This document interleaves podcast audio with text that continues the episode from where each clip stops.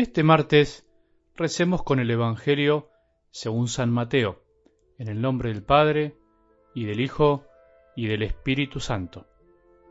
Jesús dijo a la multitud y a sus discípulos, Los escribas y fariseos ocupan la cátedra de Moisés. Ustedes hagan y cumplan todo lo que ellos les digan, pero no se guíen por sus obras, porque no hacen lo que dicen.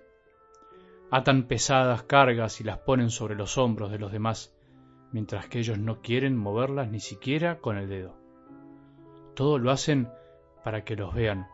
Agrandan las filacterias y alargan los flecos de sus mantos. Les gusta ocupar los primeros puestos en los banquetes y los primeros asientos en las sinagogas. Ser saludados en las plazas y oírse llamar mi maestro por la gente. En cuanto a ustedes, no se hagan llamar maestro, porque no tienen más que un maestro y todos ustedes son hermanos.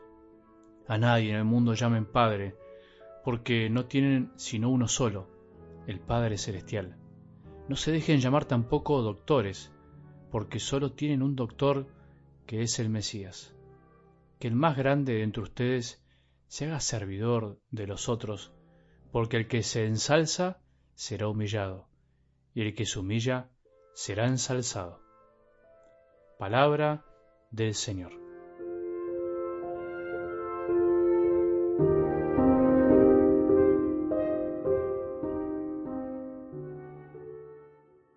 Seguramente si tuviéramos la posibilidad de elegir entre vivir una fe que implique el caminar, el cansarnos, el muchas veces experimentar el desierto, la aridez, o una fe que pueda continuamente estar experimentando la presencia divina en tantas cosas y que eso nos lleve a estar gozosos y deseosos de estar siempre con Él, vuelvo al principio, seguramente todos elegiríamos la segunda, o sea, ¿quién no quiere estar de algún modo en el tabor, en ese monte donde Jesús se mostró tal como era, manifestándose como Dios a sus discípulos para que realmente crean que era Él y que no tengan más dudas de ahí en adelante. ¿Quién de nosotros no elegiría eso?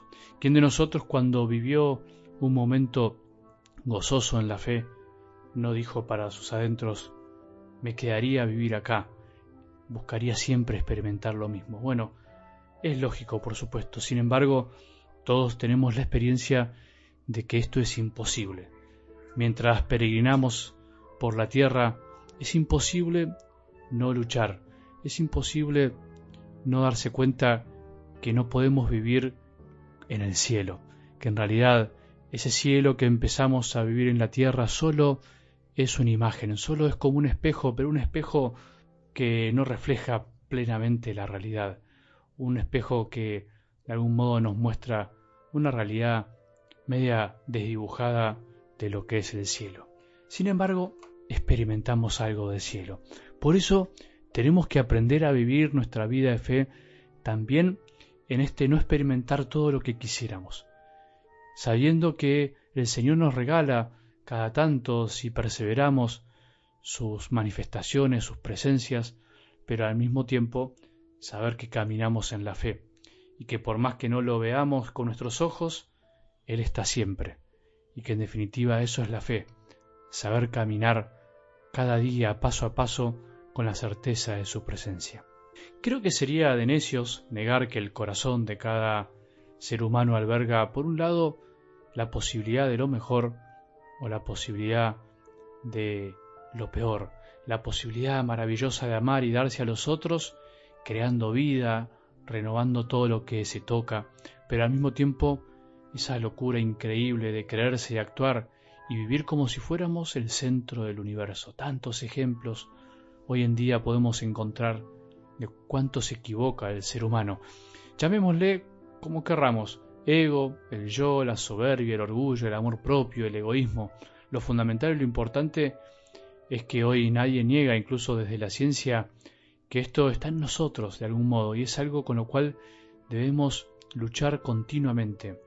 Nuestro peor enemigo el más invisible y al mismo tiempo el más poderoso de todos, no está fuera, sino adentro nuestro.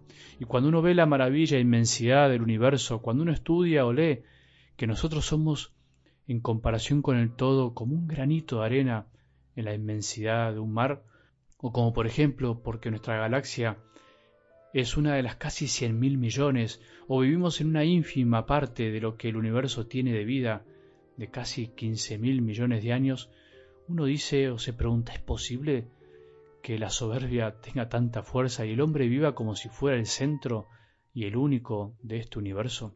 ¿Es posible que siendo tan poca cosa nos la creamos tanto? Vos dirás, bueno, no es para tanto, no somos tan soberbios todos.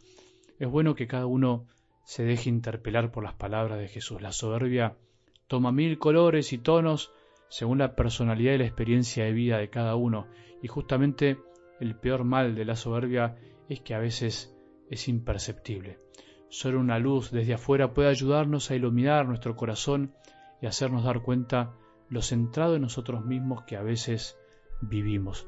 Dije que la soberbia toma mil colores. Ahora, en algo del Evangelio de hoy, las palabras de Jesús son lapidarias, especialmente con los que tenían una función en el pueblo de Israel y sin miedo tenemos que trasladarlas al pueblo de Dios, que es la iglesia, específicamente a los ministros, a los que deben servir.